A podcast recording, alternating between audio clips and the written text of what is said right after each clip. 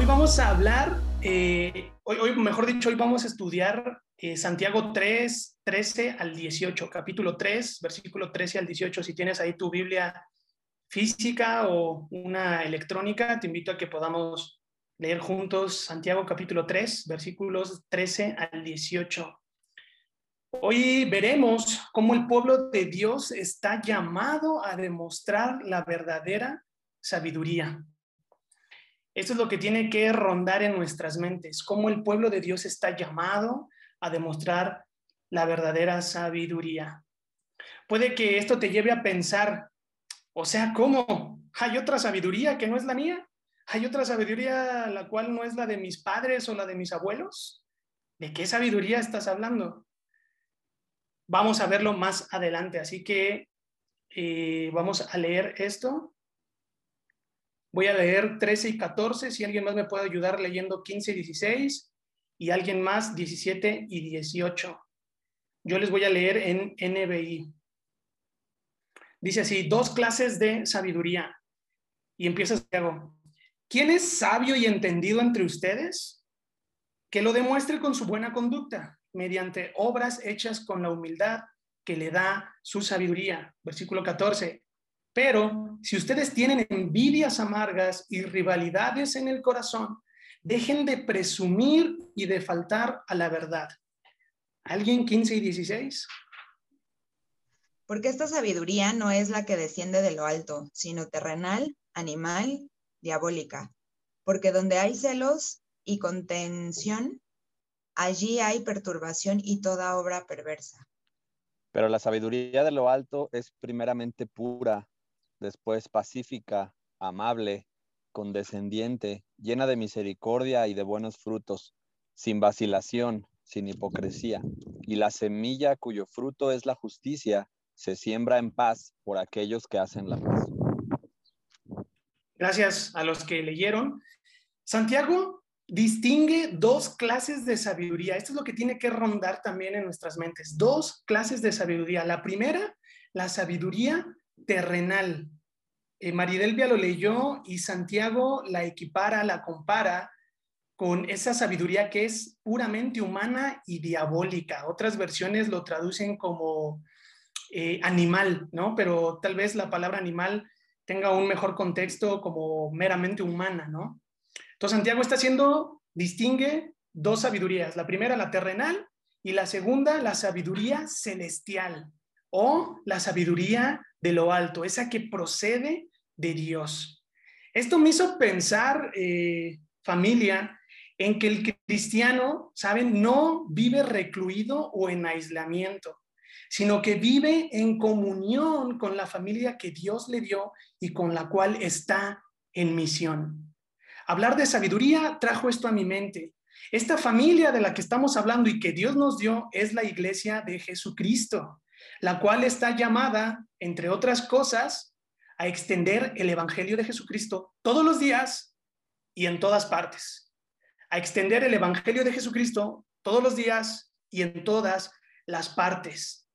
Extender el Evangelio de Jesucristo implica hacerlo en tu casa, en el trabajo, en la escuela, en los cafés y en los restaurantes, durante la cena y en el campo de fútbol.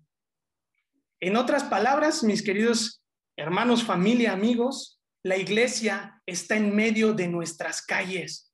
La iglesia debe de estar en medio de nuestras colonias, en medio de nuestros barrios, en medio de nuestras ciudades, para hacer que la luz del Evangelio brille. Todo esto suena muy, muy, muy genial, muy wow, pero sabes, esto no se puede hacer sin sabiduría. Lo anterior, el que la iglesia tiene la responsabilidad de ser luz en medio de sus calles, de sus colonias, de sus ciudades, en su casa, en el trabajo, en la escuela, en medio de, nuestras actividades cotidianas, tiene que hacer reflexionar en nosotros que debemos de tomar el rol que nos pertenece, y es el de vivir una fe práctica, el de vivir una fe que muestre el impacto del Evangelio de nuestro Señor Jesucristo en nuestras vidas. Hace poco yo compartí en el Facebook una frase de Francis Chan que decía que el verdadero evangelio, ¿qué importa? No es el que hablamos, sino el que vivimos. Vuelvo al punto. La iglesia está llamada a vivir una fe práctica, una fe que muestre el impacto del evangelio en nuestras vidas. Y Santiago es un buen ejercicio a tomar en cuenta. Para vivir de esta manera, de una manera que muestre el impacto del Evangelio en nuestras vidas, tanto el cristiano como la iglesia necesitan de sabiduría y de entendimiento, como ya dijimos. Anteriormente, Santiago nos menciona cómo obtener la sabiduría, y esto nos lo enseñó Atanasio en la primera clase. Y podemos ahí aludir, citar a Santiago 1.5. Y dice Santiago, si a alguno de ustedes les falta sabiduría, pídasela a Dios y Él se la dará pues Dios da a todos generosamente sin menospreciar a nadie. Mi querido Armando, mi querido Oscar Rosales, mi querido Atanasio, mi querida Esther, mi querido Esaú, ¿te falta sabiduría? Santiago dice, pídesela a Dios, Él no te va a menospreciar. Él no hace acepción de personas. ¿Quieres vivir de una manera práctica, demostrando el impacto del Evangelio en las esferas en las que tú estás, en las que tú te desarrollas, en las que te desenvuelves? Pídesela a Dios. Un dato que nos podría ayudar para entender mejor el contexto en el que Santiago habla acerca de la sabiduría es entender qué significa la sabiduría en la cultura judía del primer siglo. La sabiduría, como dijimos, en el primer siglo era un conjunto de conocimientos, era un conjunto de, conceptos abstractos, tal vez profundos, que se valoraban en alta estima. Para ellos, la sabiduría consistía en el conocimiento de la ley y también de la sabiduría que se hallaba en los libros como Job, Proverbios y Eclesiastes. Resumiendo, los judíos del primer siglo, esa iglesia temprana a la cual Santiago estaba escribiendo, tenían en alta estima la sabiduría que procedía de la ley de Moisés, la cual Dios se la dio en el Sinaí, y de la sabiduría que provenía de Job, Proverbios y Eclesiastes. Ahí un dato que, me interesó bastante es que para los judíos la sabiduría no consistía tanto en el dominio de la filosofía griega como lo era para los corintios. Por eso Pablo les habla en, ese lenguaje coloquial, ¿no? Hacia ellos. Por eso podemos ver a un Pablo hablando desde el aerópago a los filósofos griegos de ese entonces, porque había, para algún sector de la iglesia temprana, había un cariño por la filosofía. Pero ya vamos a ver más adelante qué Santiago nos va a decir. Puede que tú te hagas la pregunta, yo me la hice. Bueno, si, si entendemos que para un judío promedio la sabiduría tenía o consistía, giraba en torno a la ley de Moisés y a los libros sapienciales, como se les llama, ¿quién rayos pudiese ser un hombre sabio en la cultura judía? ¿Quién pudiese ser un hombre sabio? Un escriba graduado o reconocido o un rabino, un maestro o un sacerdote ordenado. Solo estos dos rubros que les he mencionado tenían acceso a lo que se le conoce como una, una educación más amplia. Pablo era una persona sabia. ¿Por qué? Porque fue instruido por Gamaliel, uno de los mayores escribas en, en, en el transcurso de la iglesia temprana la sabiduría de la cual nos está hablando Santiago. Esto me lleva a pensar, haciendo como una mezcla de, lo que, de los datos que ya lanzamos, me lleva a pensar que nadie, familia, nadie puede ni debería vivir sin sabiduría. Ya Santiago nos lo dijo, te hace falta, pídela. No es una excusa de que vivas y eches la culpa a otros por la falta de sabiduría que te falta, que no tienes que careces.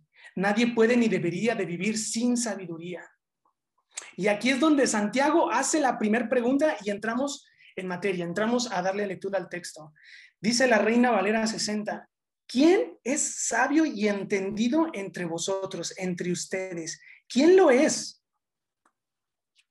Fíjate cómo Santiago está relacionando a una persona sabia con una persona entendida yo dije, pues bueno, ¿y qué ser una persona entendida? Se podría decir entonces que una persona sabia se da a conocer por su experiencia, por su conocimiento y sus habilidades.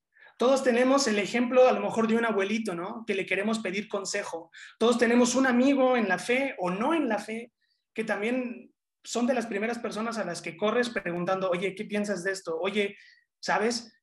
¿Por qué? Porque tú notas sabiduría en él, notas que es una persona entendida, tal vez por su experiencia, sí por su conocimiento, pero también por las habilidades que él tiene, ¿no? Bueno, todos conocemos también dos viejos refranes que dicen, mejor es prevenir que lamentar, mejor es prevenir que curar, otros entienden. O aquel otro refrán, otro dicho popular que dice, no dejes para mañana lo que puedas hacer hoy. Pero otro dicho dice, no dejes para mañana lo que puedas hacer mañana. Entonces, estamos hablando de estas sabidurías, sabiduría terrenal contra sabiduría celestial. Sabiduría terrenal estamos viendo tal vez que la que entendemos por conocimientos, habilidades, experiencias o por dichos, refranes que manejamos coloquialmente. Pero, ¿sabes? No me dejarás mentir que esta sabiduría terrenal, coloquial, cotidiana, pues nos deja ver que no toda la gente que tiene mucho conocimiento no siempre resulta ser sabia. No toda la gente con conocimiento necesariamente es sabia. Tenemos ejemplos de muchas personas que tal vez podrán eh, tener mm, mucho conocimiento en cualquier área de la vida, pero a la mera hora de la hora no resulta ser tan sabia. Es como alguna vez eh, uno de mis mentores me dijo que la madurez no es madurez hasta que la pones en práctica.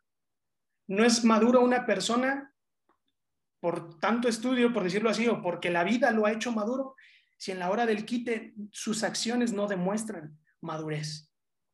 Entonces, esto nos lleva a decir que los refranes no están mal encaminados, son principios, son como proverbios, eh, proverbios de la calle, por decirlo así, pero no siempre resultan en la hora de la práctica ser sabios. Entonces, Santiago dice, ya preguntó, ¿hay entre ustedes personas sabias y entendidas? Vamos a ver qué dice el 13b, la continuación. Dice la NBI, pues que lo demuestre con su buena conducta. Hay personas sabias, bueno, demuéstrenlo. ¿Cómo lo van a demostrar? Ya lo vamos a ir eh, viendo más adelante. Santiago utiliza la palabra demostrar en el sentido de probar. Es como si fuera un estilo de examen. ¿Por qué lo dice? Bueno, dices que eres sabio, vale, hazlo práctico, demuéstralo. Entonces aquí vemos una, cómo Santiago utiliza esa palabra, demostrar en el sentido de probar. Probar que se posee sabiduría y entendimiento por medio de su conducta diaria. No probar como para que te enaltezcas, no probar como para decir soy mejor que tú porque estudié en tal lado, soy mejor que tú porque esta experiencia en la vida me ha hecho madurar y tú no, tú no has salido de casa, tú eres... No está hablando Santiago de eso, está hablando que la sabiduría, entre comillas, nota el sarcasmo, la sabiduría que decimos tener tiene que verse expresada en la práctica, en nuestra conducta diaria. Aquí es donde Santiago nos va a declarar, nos va a aclarar, mejor dicho, que la sabiduría verdadera va más allá de las palabras o del conocimiento. No podemos reducir la sabiduría a un simple refrán. No podemos reducir la sabiduría a una simple experiencia de vida. Tiene que verse reflejada en tu vida diaria. No es meramente conocimiento acumulado, porque si tú crees, tú piensas que la sabiduría solo es porque ya te leíste un libro, alguno, uno de otro, otro de mis mentores decían que solo somos como cebollas andando, cabezonas sin práctica. Bueno, para Santiago, como podemos ver, la sabiduría va más allá de eso. Tiene que ver con aquella sabiduría que produce mansedumbre en la vida diaria. Porque dice, te leo la Reina Valera 60, ¿quién es sabio y entendido entre vosotros? Versículo 13, muestre por la buena conducta sus obras en sabia mansedumbre. Y aquí me gustaría abrir el micrófono por cinco segundos para que alguien me explique, me diga qué entienden por mansedumbre. ¿Quién dice yo? Yo entiendo como la capacidad de someter tus emociones, tus circunstancias, tus sentimientos a vivir con piedad o conforme a los frutos y a la palabra de Dios. Ok, Jimé, gracias. ¿Alguien más? ¿Otra perspectiva? ¿Qué entienden por mansedumbre? Humildad, tal vez. Buenas obras. ¿no? Ok, Oscar lo equipara, lo relaciona la mansedumbre con buenas obras. Ceci, ¿tú qué dices? Ser dócil. Ser dócil, ok. Gracias. Aquí ya cierro el espacio para seguir eh, reflexionando juntos. Santiago dice, ¿quién es entendido? ¿Quién es sabio? Demuéstralo. Pero no solo demuéstralo en tu vida diaria, sino que demuéstralo con tus obras que reflejen mansedumbre. La mansedumbre eh, tiene que ver, o, o, mejor dicho, permítemelo expresártelo de esta, de esta manera. Tú puedes demostrar buena conducta, buenas obras, como dijo Oscar, pero no necesariamente puedes mostrar mansedumbre.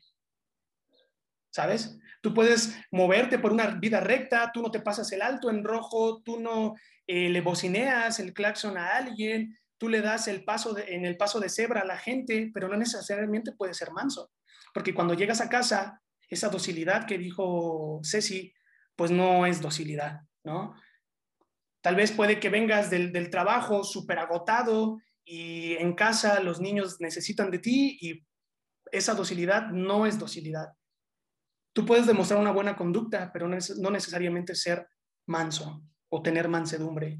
La mansedumbre, la cual, fíjate lo que dijo Jime, la cual es un fruto del Espíritu Santo en Gálatas 5:22, lleva la idea de moderar, de moldear la ira a través de ser dócil. ¿Recuerdas que Jesús dijo, sean mansos, sean humildes como yo lo soy? Él nos está poniendo el ejemplo, Él es la base de lo que significa ser dócil. ¿Tú quieres preguntar qué es dócil? Sí, pues tienes tu, tu, teléfono, puedes buscar en Wikipedia qué es ser dócil, pero yo te diría, hay algo mejor aún, hay una mejor definición. Jesús es el mejor ejemplo de lo que es la docilidad, de lo que es ser manso, de lo que es ser humilde. Yo te pregunto, ¿quieres saber qué tan manso eres? Ojo, manso, ¿eh? No menso porque tenemos ese concepto vago de que el cristiano es un dejado. Es que como Él es hijo de Dios, Él es aleluya, Él es pandereta, Él tiene que ser manso, Él tiene que pasar todo esto, Él tiene que dejarme esto, dejar pasar las cosas. No, no, no, no. No confundamos manso con menso. ¿Quieres saber qué tan manso eres? Fíjate cómo tratas a tu esposa. Fíjate cómo tratas a tus hijos. Fíjate cómo tratas a tu vecino. Fíjate cómo tratas a tu prójimo moldeas tu ira o te dejas llevar por ella. Refrenas tu lengua o le das rienda suelta a tu lengua. ¿Quieres saber qué tan manso, qué tan humilde, qué tan dócil eres? Pudiésemos ver nuestro trato con el prójimo. Ahora, puede que tú me hagas la pregunta, oye Saúl, pero ¿quién es mi prójimo? Bueno, tu prójimo puede ser sí una persona cristiana, puede ser sí tu esposa, sí tu esposo, pero ¿sabes? Tu prójimo también puede ser el de otra religión. Uy, ¿cómo? El católico de la esquina. Uy, ¿cómo? El musulmán que es un pagano. Uy, ¿cómo? Los testigos de Jehová que me vienen a hinchar todas las mañanas que me tocan la puerta. Él es tu prójimo. Tu prójimo también son tus amigos y también tus enemigos. Uy, ¿cómo? ¿El cristiano tiene enemigos? Bueno, tu prójimo puede ser el cristiano, sí, el de otra religión, sí, tus amigos, sí, pero también tus enemigos. Sin duda, la mansedumbre habla de nuestro carácter. ¿Te falta mansedumbre? Pídesela a Dios, el cual por medio de su sabiduría te la va a dar sin reproche alguno, sin hacer distinción. ¿Crees que en tu carácter falta modelar la mansedumbre? Pídesela a Dios. Para los versículos 14 y 16, Santiago dirá que la sabiduría que procede, no, perdón, la sabiduría que produce desacuerdo no es la que procede de Dios. Y lo expresa así. Permíteme leerte el versículo 14. Leo en NBI. Pero si ustedes tienen envidias amargas, la reina Valera dice contención, ah, no, perdón, celos amargos y rivalidades en el corazón, dejen de presumir y de faltar a la verdad. La reina Valera dice, pero si tienes celos amargos y contención en vuestro corazón, no jactéis ni mintáis contra la verdad. Posiblemente Santiago sabía que entre los miembros de la iglesia había personas que se caracterizaban por tener un espíritu de envidia y de egoísmo. Dicho de otro modo, posiblemente Santiago estaba desenmascarando la condición espiritual de algunos miembros, estaba exhortando, estaba remetiendo, no lo estaba dejando pasar por alto. Y no solo eso, no solo estaba desenmascarando alguna situación espiritual, sino que los orilla a pedir sabiduría de Dios, como lo vimos en el, en el capítulo 1, versículo 5. Esto para mí fue eh, un boom, mi familia, la verdad. ¿Por qué? Porque Santiago nos modela el rol que, debe de, que se debe de poner en práctica todo pastor, todo diácono, todo aquel líder espiritual que es movido por la sabiduría de Dios. Esto es, toda persona que tiene sabiduría de lo alto debe de exhortar a las ovejas de Dios a apartarse de las actitudes pecaminosas que no glorifican a Dios, a el Señor. Ahora, esto también pudiese traer a colación los dones que Dios ha puesto en la iglesia. Tal vez no tengas el oficio ordenado como tal, el título de pastor, pero en tu corazón puede ser movido a pastorear.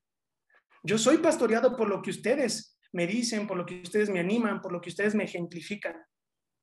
Tú tienes el rol, la tarea, estás llamado a poder exhortar a los hermanos en amor a apartarse de las actitudes pecaminosas que no glorifican a Dios. Santiago es el modelo, pero no por Santiago, sino por lo que Dios estaba haciendo en Santiago. Ahora, ¿qué actitudes serían opuestas a la actitud mansa del versículo 13? Y aquí me gustaría volver a abrir el micrófono cinco segundos para que alguien me diga, ¿qué actitudes serían opuestas a la mansedumbre? ¿Tú qué crees que sean? Soberbia. Alguien dijo soberbia, alguien dijo orgullo. Necedad. Necedad, arrogancia. Entonces, cierro el espacio. Mansedumbre versus arrogancia, necedad, orgullo. Es como aquel, aquel, para los que les gusta el box, yo no, no me gusta el box, pero es como ver a Manny Pacman Pacquiao contra, no sé, Julio César Chávez o o este de la olla, ¿no? Es como que, ¿sabes? México contra Filipinas. Bueno, mansedumbre versus pecados. Justamente un corazón lleno de amarga envidia, como dice la NBI, y de ambiciones egoístas, compiten contra la mansedumbre. Y aquí nadie es bueno, aquí nadie es perfecto, todos hemos albergado, todos hemos, hemos abrigado actitudes envidiosas. Envidiamos al hermano que ya llegó con el Mercedes-Benz del año. Envidiamos al hermano que tiene la mejor televisión, 4K, 85 pulgadas, 25 mil pesos. Envidiamos la esposa de mi hermano. Envidiamos el ministerio del pastor. Hasta la corbata del pastor podemos envidiar. Todos tenemos o hemos tenido ambiciones egoístas. Todos tenemos ambiciones terrenales, pero no todos queremos tener la voluntad de Dios en nuestras vidas, no todos queremos tener los valores, los principios de Dios en nuestras vidas. Es probable que Santiago utilice la frase amarga envidia en NBI o en Reina Valera celos amargos para apuntar alguna violación del mandamiento número 10 de la ley de Moisés. ¿Cuál es el mandamiento 10 de la ley de Moisés? No codiciarás. ¡Boom! ¿Qué tan lejos estamos de la iglesia temprana de Santiago? ¿Qué tan lejos estamos de esas actitudes que Santiago estaba remetiendo? Yo digo que no, yo digo que somos iguales o peores. Seguimos teniendo envidia, estamos codiciando lo de los demás. Tenemos que tener contentamiento, como dijo Pablo, en lo poco, en lo mucho. Estar lleno de ambición egoísta va en contra de la ley real o de la ley suprema que Santiago ya nos expuso en el capítulo 2, versículo 8. Esta ley real o esta ley suprema también Jesús la afirma en Mateo 22 y 30, 22, 39 y dice, amarás a tu prójimo como a ti mismo. Codiciar, esto es tener una amarga envidia, va en contra de lo que Jesús afirma, ama a tu prójimo como a ti mismo. ¡Boom! Esto para mí fue algo impactante. Y no está de más, mis queridos hermanos, familia, señalar que ambas actitudes, codiciar, o sea, tener amarga envidia y ambiciones egoístas, son actitudes plenas de nuestra naturaleza pecaminosa. Y si nuestra naturaleza pecaminosa sale a flote, a pesar de que ya no nos domina, quiere decir que hay áreas que aún no entregamos al pleno dominio del Espíritu Santo. ¿Qué nos impide entregarlas? ¿Qué nos impide decirle al Espíritu de Dios, ¿Sabes? Me está costando ver con ojos buenos lo que tú le has proveído a mi hermano. ¿Qué nos está costando? ¿Qué nos impide? ¿Podrá ser rebeldía hacia Dios? ¿Podrá ser contentamiento con el pecado? ¿Qué podrá ser? Tú me, tú me puedes decir. Si nuestra, si nuestra naturaleza pecaminosa está saliendo a flote, yo te recordaría y te afirmaría las palabras del apóstol Pablo en Romanos 8. No vivimos bajo la naturaleza pecaminosa, vivimos conforme, al Espíritu. Si ustedes viven conforme a la naturaleza pecaminosa, morirán. Pero si por medio del Espíritu dan muerte a los malos hábitos del cuerpo, vivirán. Porque todos los que son guiados por el Espíritu de Dios son hijos de Dios. ¿Quieres saber qué tan egoísta eres? ¿Quieres saber qué tan envidioso eres? Fíjate cómo tratas a tus hermanos, cómo hablas de ellos. Recordemos, vivimos en el Espíritu. Pidámosle sabiduría a Dios y Él no la va a dar sin reproche alguno. No permitamos que nuestro corazón se llene de piedritas, de egoísmos, de envidias, de celos, de amarguras. No lo permitamos, hermanos. Aquí hay un principio clave. Si por medio del Espíritu dan muerte a los hábitos del cuerpo, obviamente, en dependencia que lo está diciendo del Espíritu de Dios, vivirán. Si te dejas ir sobre el tobogán, sobre esta naturaleza pecaminosa, morirás. Entonces, para Santiago, abrigar amarga envidia es pecado y prueba la carencia de sabiduría celestial. Pasemos al versículo 15 y 16. Dice la NBI, esa sabiduría, esa no es la sabiduría que desciende del cielo. ¿Cuál? La anterior, la que está movida por envidias, por celos y por contenciones, por peleas. Esa no es la sabiduría que desciende del cielo, sino que es terrenal, puramente humana y diabólica. Madre mía, qué palabra tan fuerte, diabólica. Porque donde hay envidias y rivalidades, también hay confusión y toda clase de acciones malvadas. La sabiduría que crea desacuerdos, peleas y que atenta contra la unidad del cuerpo de Cristo no es genuina, no desciende de lo alto, no procede de Dios. Sí, podrá ser una sabiduría terrenal, podría ser una sabiduría ante algún círculo del cual te desenvuelves, el que no tranza, no avanza. El que se queda con el cambio, el que no deduce impuestos, etcétera, etcétera, etcétera, podrá ser sabio, podrá ser bueno ante los ojos de unos cuantos, pero ante los ojos de Santiago, esta no es genuina, no desciende de lo alto, no procede de Dios. Si no pagas el bus, si te haces el de la vista gorda porque entraste hasta atrás, podrá ser muy chipocludo, muy, muy una persona cool en palabras contemporáneas, pero ante los ojos de Santiago, esto no procede de Dios, no es de lo alto. Podrá ser basada en acumulación de conocimiento, podrá ser una cebolla cabezona, podrá ser el mejor en experiencias humanas, pero sabes, no es una sabiduría transformadora. Y aquí quiero hilar el pensamiento de la sabiduría que hemos visto hasta el momento con el rol de la iglesia.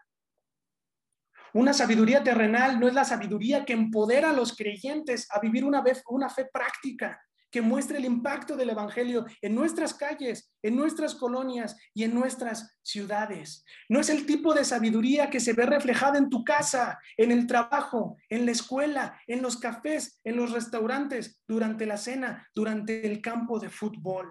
La sabiduría terrenal o humana para nada extenderá el Evangelio de Jesucristo todos los días y en todas las partes. Y es tanto así que Santiago llega a decir que la sabiduría falsa procede del mundo y es diabólica. ¡Wow! Es diabólica. Estas palabras describen el contraste entre la sabiduría que se origina en el hombre y la sabiduría que viene de Dios. ¿Qué sabiduría quieres? ¿La que te deja bien con tus amigos del trabajo? ¿La que te deja como macho dominante ante tus amigos del trajo o la que proviene de Dios? Aquella te dice que la sabiduría de lo alto empieza en casa. Empieza diciendo, sí, mi amor. no sé, me imagino ahí a, Fer y Armando, ¿no? Como Fer eh, diciendo, oye Armando, pues te toca, te toca lavar los platos, ¿no? Sí, mi amor. Esa es la sabiduría que desciendo de lo alto, bro. no es cierto, es broma, solo para quitar un poco la atención. La sabiduría humana, familia, en nada extenderá el Evangelio de Jesucristo todos los días y en todas las partes. Al final del capítulo 3, Santiago nos va a trabajar aún más el concepto de sabiduría y lo llama sabiduría de lo alto. Ya casi estamos terminando, familia. Ya se van a librar de mí por un buen rato. Vamos a darle lectura a los versículos 17 y 18. Mira la Fer, dice que sí, qué mala. Armando, enséñale tu sabiduría terrenal. Vamos a leer versículo 17 y 18 y dice así, en cambio, la sabiduría que desciende del cielo es ante todo pura y además pacífica, bondadosa, dócil, como dijo Ceci, llena de compasión y de buenos frutos, imparcial y sincera. Date cuenta, enumera ocho cuestiones, ocho cualidades. Es una lista de ocho cualidades que es la que tiene que ver o en, en qué consiste la sabiduría de lo alto. Pura, pacífica, bondadosa, dócil, llena de compasión y sincera. En fin, dice el versículo 18, el fruto de la justicia se siembra en paz para los que hacen la paz. Santiago describe la sabiduría que procede de Dios con toda clase de virtudes. Esto me emocionó, como que me, exhorta, me anima a poder decirle, Dios, yo también quiero ser puro, pacífico, dócil, bondadoso, lleno de compasión. No por mí, sino para que cuando me vean, otros vean a Jesucristo. Para que cuando nos vean, expiremos ambientes dignos del reino. Lo que hoy es para la sociedad falta de amor, en los ambientes del reino son amor.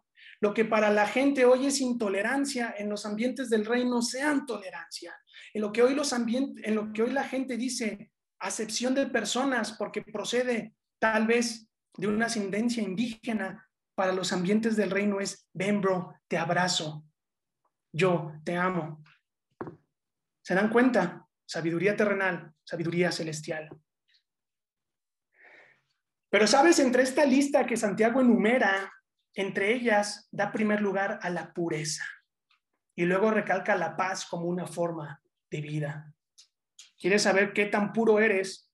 ¿Cuánta paz practicas? Fíjate en el trato a tu prójimo.